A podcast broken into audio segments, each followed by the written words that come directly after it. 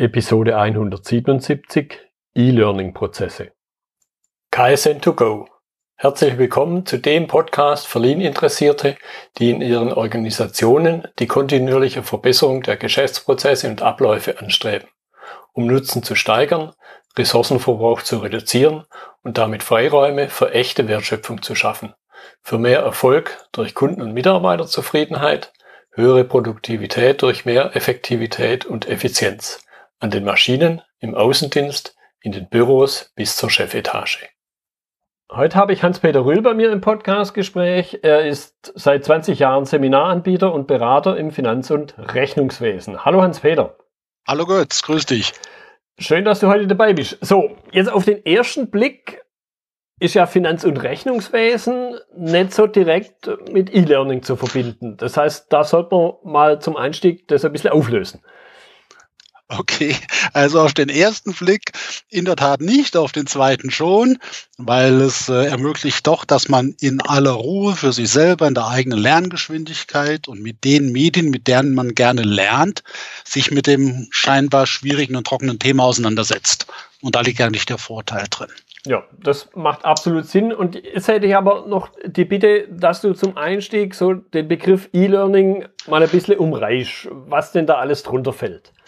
Mache ich gern. Umreißen ist der richtige Begriff. So eine richtig feste Definition gibt's nicht, aber man spricht im Allgemeinen davon, wenn digital oder mit elektronischen Medien gelernt wird. Und man meint damit das Medium, mit dem unterrichtet wird. Das kann eine App sein, ein Lernvideo, ein Podcast, aber auch den Verbreitungsweg. Mhm. Also ob man zum Beispiel wie in früheren Zeiten ähm, eine Sprache lernt mit einer Kassette, das würde auch schon drunter fallen. Oder heute modern auf Vimeo ein Lernvideo anschaut das ist so ein bisschen die Bandbreite, die da reinfällt. Ja, ich fand es auch schon, dass du den Begriff digital verwendet hast. Im Grunde, also in meiner Wahrnehmung gibt's E-Learning, nennen wir es mal Konzepte, ja schon deutlich länger als, die, als den Begriff Digitalisierung. Absolut. Also ich habe nochmal extra geschaut, äh, was Wikipedia dazu meint. und ähm, die gehen zurück, wenn man es elektronisch und digital oder rein elektronisch nimmt, locker bis in die 50er Jahre. Da gab es die ersten Experimente. Ich weiß jetzt nicht, ob es nicht auch schon Schallplatten in den 20ern gab, die Shellac-Schallplatten, wo man eine Sprache mit lernen konnte, keine Ahnung. Das würde auch darunter fallen. Ich habe für mich ein bisschen, weil ich eher der Praktiker bin, das muss ich auch dazu sagen, ich bin kein E-Learning-Spezialist, ich bin ein E-Learning-Praktiker. Und für mich ist die Definition der Zeitraum so ein bisschen der, in der das in der Realität bei uns ankommt. Mhm. Mhm. Und wenn ich da ein bisschen ketzerisch bin, sage ich, es ist noch gar nicht richtig da. Also ja. Aber es hat angefangen, so Anfang der 2000er, würde ich mal sagen, ernsthaft zu werden. Ja. ja, dann sind es aber schon so langsam Richtung 20 Jahre eben. Ja, genau, das passt dann schon, ja. ja. Okay, ich glaube, es könnte auch spannend sein, wenn wir uns nochmal kurz angucken, was unterscheidet denn E-Learning von, ich nenne es jetzt mal klassisches Lernen und da glaube ich, kommt einem sofort halt das Klassenzimmer in den Kopf. Ja, das ist das Erste, was einem einfällt. Also wenn ich mal beim Klassenzimmer bleibe, dann gibt's den wesentlichen Unterschied, dass beim E-Learning meistens, das stimmt auch nicht immer, aber meistens die, ähm, sag ich mal, die Lehrkraft nicht persönlich vor einem steht. Hm.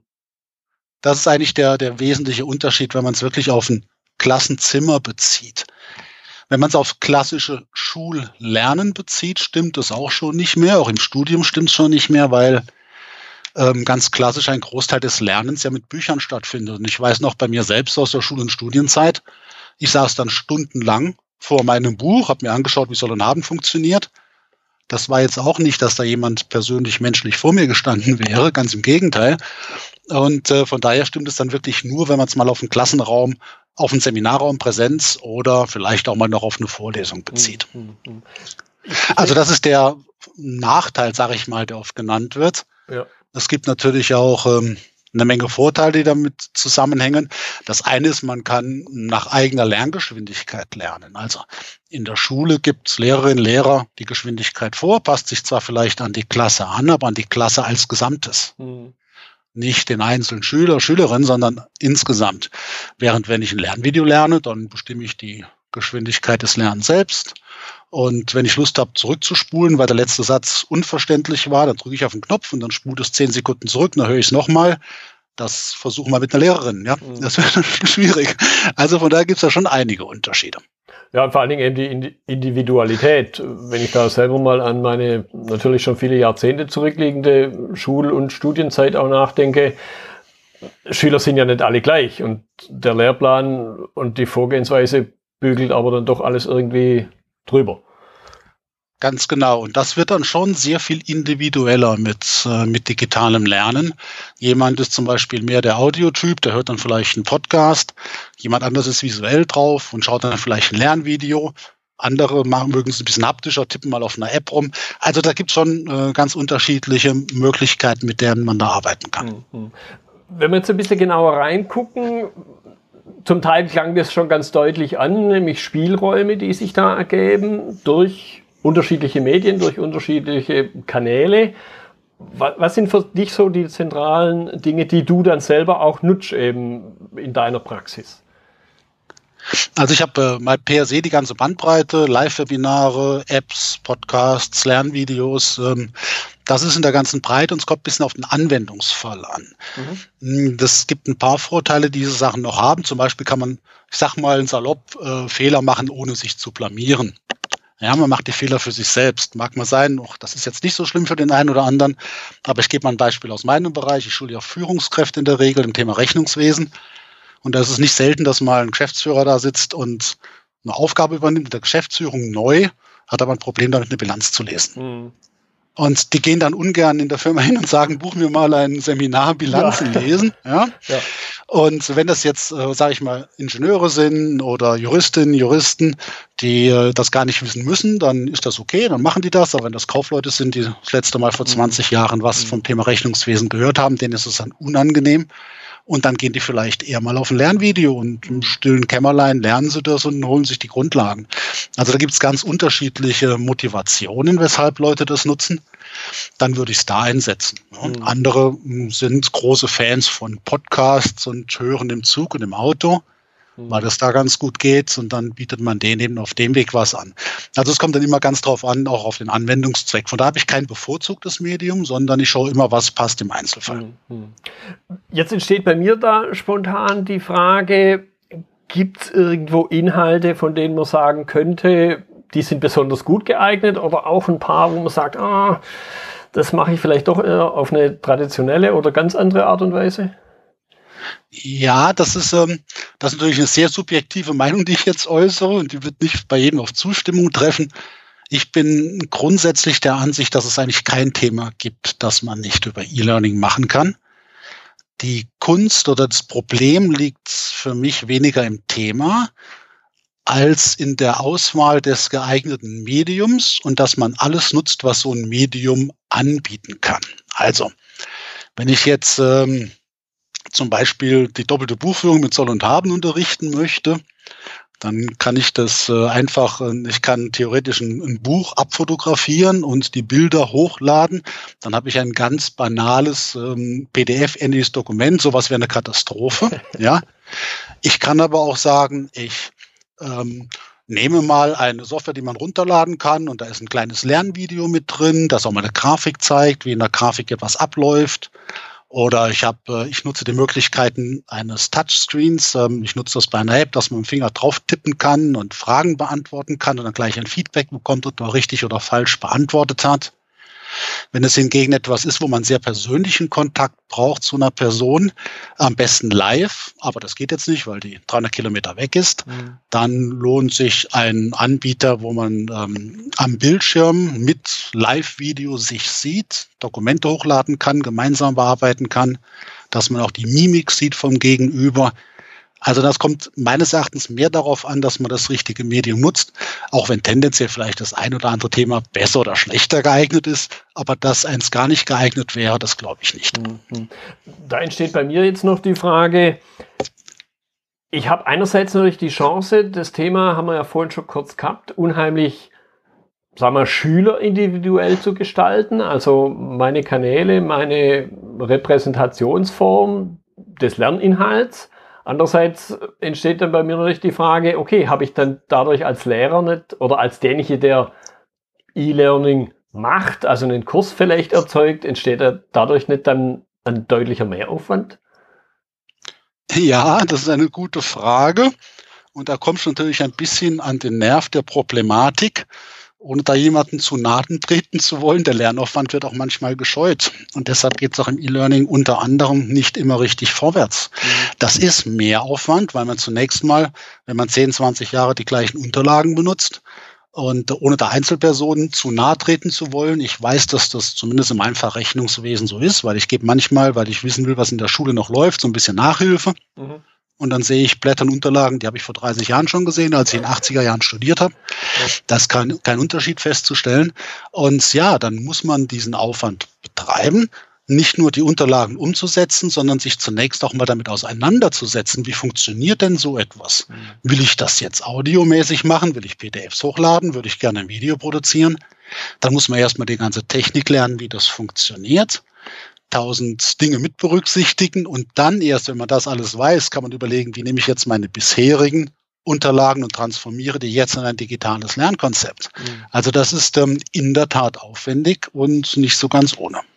Aber ich habe natürlich, glaube ich, schon ähm, deutlich mehr Chancen, das Thema, ich nenne es jetzt mal Kunden individuell zu gestalten, weil ich es wirklich auf das Bedürfnis des Kunden zuschneiden kann.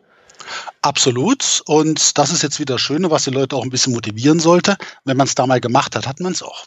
Ja. Also mein Podcast, der ist von 2010, der läuft heute noch. Mhm. Ja, ohne dass er aktualisiert worden ist. Er kann heute noch genutzt werden. Und das gilt natürlich für andere Sachen, die grundlegende Dinge unterrichten, die sich nicht ändern. Mhm. Ja, gilt das gleichermaßen. Also man kann den, man muss die Arbeit dann einmal machen und vielleicht ein bisschen anpassen, weil was weiß ich, in fünf Jahren gibt es vielleicht ein neues Medium, das es bisher nicht gab.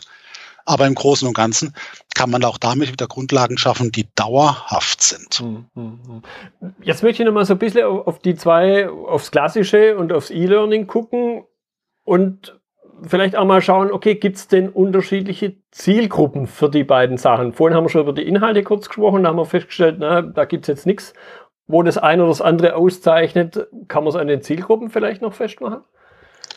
Ja, mit Sicherheit. Da bin ich ähm, jetzt wieder sehr subjektiv. Also ich bin, obwohl ich ein großer E-Learning-Fan bin, ähm, bin ich so ein bisschen der Ansicht, umso jünger die Lernenden, umso jünger die Kinder zum Beispiel, umso weniger digital sollte es sein. Mhm. Also für mich ist das, wäre das ein Horror, wenn jetzt äh, sechsjährige Schüler ähm, aufs iPad tippen, wenn sie schreiben lernen, einen Buchstaben nach dem anderen, sondern ich denke, die sollten ein Stift in der Hand haben, haptisch, auf Papier, mit Druck, ja, Koordination und so weiter, bin ich ein großer Fan von. Bin also jetzt kein 100% E-Learning und sonst nichts. Mhm.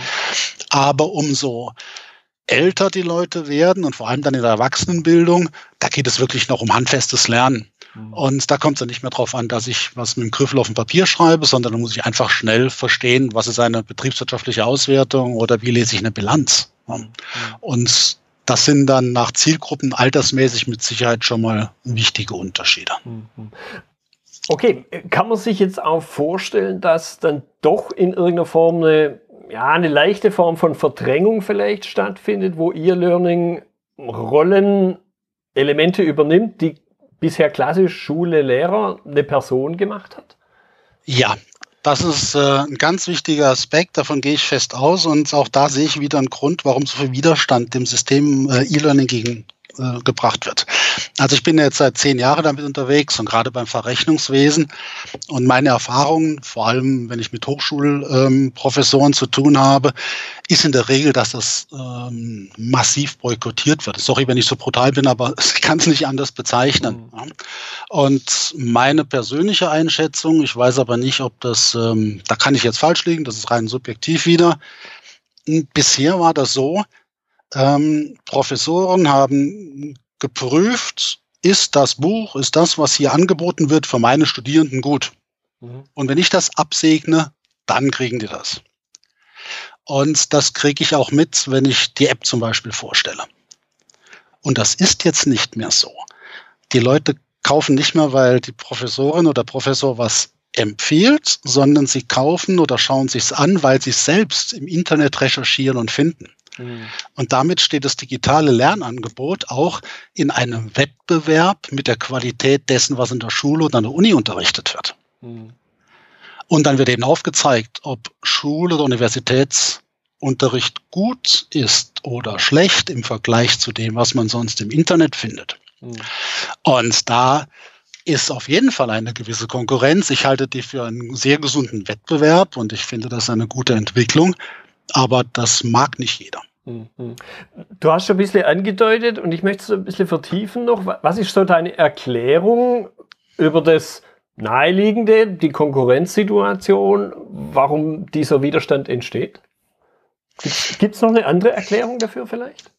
Ich glaube schon. Ich habe versucht in den letzten zehn Jahren immer herauszufinden, woran liegt's. Mhm. Und auch hier wieder das Gleiche, meine ganz persönliche Meinung, obwohl in ein, zwei Fällen habe ich es auch schriftlich oder mündlich gehört. Ähm, zum einen, wir hatten es vorhin schon mal kurz angesprochen, es ist sehr aufwendig, sich da reinzuarbeiten. Mhm. Also ich weiß es aus eigener Erfahrung, ich habe mir selber auch autodidaktisch da einarbeiten müssen. Da geht schon massiv Zeit drauf. Und so ein Riesenunterschied, ob man eine App macht oder ob man einen Podcast produziert, bis man überhaupt mal weiß, wie die Software funktioniert. Und das noch zusätzlich zu normalen Berufsaufgaben, das ist schon eine ganze Menge. Dann habe ich den Eindruck, dass wie soll ich das sagen, ein gewisser Kulturpessimismus und eine gewisse Technikfeindlichkeit eine Rolle spielt. Mhm. Also E-Learning, das wird naserümpfend angeschaut. Das ist ja eigentlich nicht so was. Das macht man vielleicht mal als Ergänzung. Das kommt also oft der Spruch. Das machen wir als Ergänzung. Mhm. Und wir mögen das mehr persönlich zwischenmenschlich. Und äh, das ist so die Einstellung, die ich empfinde wenn ich mich in Deutschland zumindest zu dem Thema bewege bei den öffentlichen Lehranstalten. Mhm. Ja, da gibt es natürlich Ausnahmen von, das ist überhaupt keine Frage, aber ich behaupte mal, die deutliche Mehrheit tickt so. Mhm. Ähm, dann fehlt natürlich auch, und da können dann die jeweils Lehrenden, sage ich mal, nichts dafür, an, an technischer Unterstützung. Wenn die Schulen und Hochschulen nicht technisch dafür ausgestattet sind, wie soll es denn laufen? Das kann man dann niemandem vorwerfen. Und ich weiß von einem äh, Wirtschaftsgymnasium, die nutzen mein, äh, mein interaktives Lehrbuch für, weil die iPads bei sich einsetzen. Und da muss ich den Hut ziehen. Da setzen sich, da setzt sich eine Lehrerin wirklich in ihrer Freizeit hin und installiert das. Mhm. Weil es niemanden gibt, der bereitgestellt wird oder, oder der dafür zuständig ist, ganz offiziell diese ganzen Sachen zu pflegen. Und dann fehlt es eben auch an der öffentlichen Unterstützung zu dem Thema. Das ist mit Sicherheit auch ein Grund. Mhm. Also ich höre da durchaus Dinge raus, die mir so in meinem klassischen Geschäft mit Prozessoptimierung auch immer wieder begegnen. A, diese, dieses kenne ich nicht und was bedeutet das für mich? Also diese Angst vor der Veränderung ganz klassisch. Und aber eben auch, habe ich jetzt zum Schluss noch rausgehört, dieses, ja, das ist ja mehr Aufwand einfach. Ganz klar. Ja, ja. Das ist, mhm. also ich habe wirklich, ich habe auch, hab auch schon mal eine Mail bekommen von einem engagierten Professor, der das im Umkreis um vorgestellt hat und sagte, Herr Rühl, die Kollegen finden das gut, ähm, aber wir haben die Sorge, wir müssten dann die ganzen Lernunterlagen umändern, wenn wir nach Ihrem didaktischen Konzept arbeiten, weil ich habe ein bisschen eine andere Didaktik beim Thema Rechnungswesen, als man das kennt. Mhm. Und die Sorge ist völlig unbegründet. Das muss man nicht, aber die Sorge war da. Und das war der Grund, weshalb man es nicht weiter verfolgt hat. Mhm. Ja, und es ist dann, glaube ich, auch manchmal wichtig, eben das zu hinterfragen, so ein bisschen wie wir es jetzt gerade immer noch an der Oberfläche wahrscheinlich tun, um wirklich zu verstehen, was jemand abhält. Und dann vielleicht eben, wenn es mal klar wird, Wege zu finden, wie man die Hürde umschiffen kann. Genau. Und ich glaube, da ist, wenn, wenn da guter Wille ist, ist da auch was möglich. Mhm. Ja. Und ich will auch nicht so klingen, als ob da jetzt gar niemand was tun würde. Ich rede jetzt nur von einer überwiegenden Tendenz. Natürlich gibt es viele Schulen und Hochschulen, die da auch schon was machen. Mhm. Und ich selber habe ja auch mit welchen zu tun, mit denen ich äh, arbeite, die das auch nutzen. Also das ist ganz klar. Ähm, das ist nicht absolut, aber es, es sind noch zu viele, die da sage ich mal, tendenziell eher ablehnend mhm. gegenüberstehen. Mhm. Mhm. Jetzt möchte ich noch in einen Punkt reinschauen, der da möglicherweise auch eine Rolle spielt, nämlich einfach die Beziehung zwischen den Menschen, also zwischen dem Lehrer und dem Schüler. Was soll ich das, wir haben es vorhin schon kurz gehabt, wir haben nicht mehr dieses Eins zu eins, ich stehe vor der Klasse oder so. Wie verändert sich da die Beziehung? Und vielleicht, was lassen sich daraus für Reaktionen ableiten, die dir begegnen und die Hintergründe? Ja, das ähm, ist mit Sicherheit ein Punkt. Ich will vielleicht das nochmal, nur damit nicht der Eindruck entsteht, wir reden hier nur von Schule. Mhm. Es geht natürlich auch um Universität, es geht auch um Unternehmens, äh, Weiterbildung in Unternehmen. Es geht auch um individuelle Weiterbildung. Wenn jemand sagt, ich habe jetzt einen Job, ich bin 30 Jahre alt und ich möchte noch etwas zusätzlich tun, wie lerne ich weiter? Also die Bandbreite ist ja größer als nur in der Schule, aber gehen wir nochmal aufs, auf, aufs Klassenzimmer raus. Ähm, ich glaube, dass dieser, dieser persönliche Lehraspekt, umso, ich habe schon mal gesagt, umso jünger die Kinder sind, umso wichtiger ist es. Mhm. Umso älter man wird, denke ich, kann man sehr wohl damit zurechtkommen, dass man digital lernt, ohne dass da jemand vor mir steht. Warum? Wir haben schon gesagt, wir haben, ähm, ich kann selber festlegen, wann ich lerne. Ich kann selbst festlegen, mit welchem Medium. Ich kann festlegen, an welchem Ort. Ich kann festlegen, wie lange. Also eine Schulstunde dauert in der Regel 45 Minuten. Mhm. Es gibt Leute, die können drei Stunden am Stück lernen, zu einem Thema konzentriert. Andere brauchen es in kleinen Lerneinheiten. Mhm. Und es gibt den Begriff des äh, Mikrolernens. Das nutze ich auch sehr oft. Das sind Lerneinheiten, die dauern zwei bis fünf Minuten. Vielleicht mal zehn Minuten. Und dann kommt es tatsächlich äh, vor, zum Beispiel bei einer App, dann sind die auf dem Weg zur Uni oder zur Schule und warten auf den Bus, der kommt erst in 20 Minuten und da wird ein Kapitel gespielt. Mhm. Mhm. Ja, ähm, das sind natürlich die Vorteile, wenn man dann in die Schule kommt, damit die Leute Spaß haben, sich mit solchen Methoden dann auch weiterzubilden. Und es macht ja gerade jungen Leuten auch mehr Spaß, digital etwas zu tun, weil es ihre Lebenswelt ist. Dann kann ich mir vorstellen, dass die da auch Erfolgserlebnisse rausziehen, etwas lernen, was sie im Unterricht vielleicht nicht verstanden haben.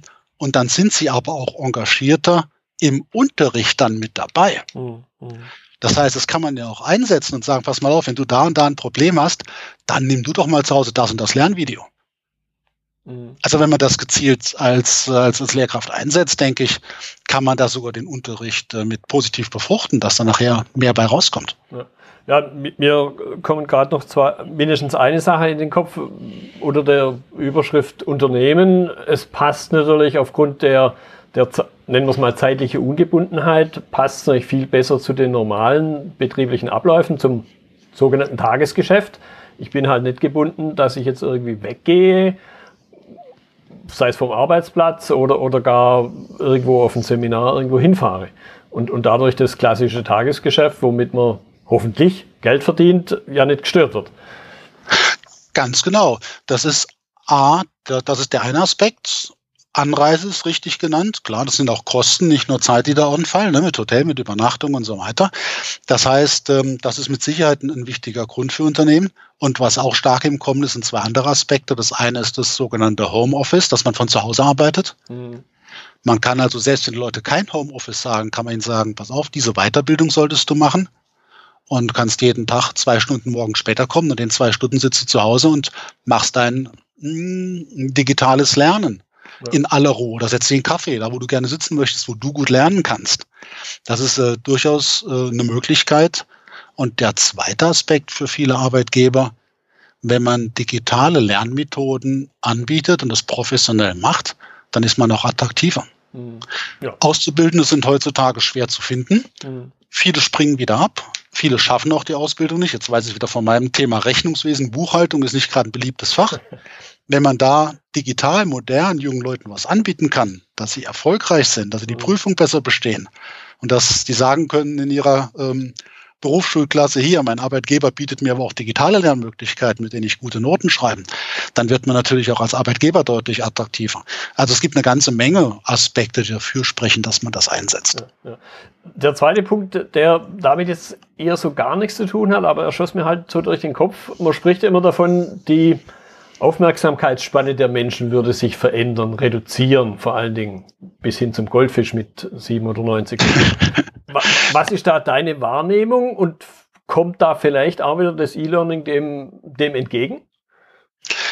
Das wäre jetzt wirklich eine Frage. Ich habe es schon gesagt, ich bin kein E-Learning-Profi, ich bin E-Learning-Praktiker. Mhm. Und ich glaube, E-Learning-Profis, die das also studieren und wissenschaftlich bearbeiten und so weiter, die haben da womöglich Untersuchungen drüber und können das dann bestätigen, ähm, ob, dem, ob dem so ist.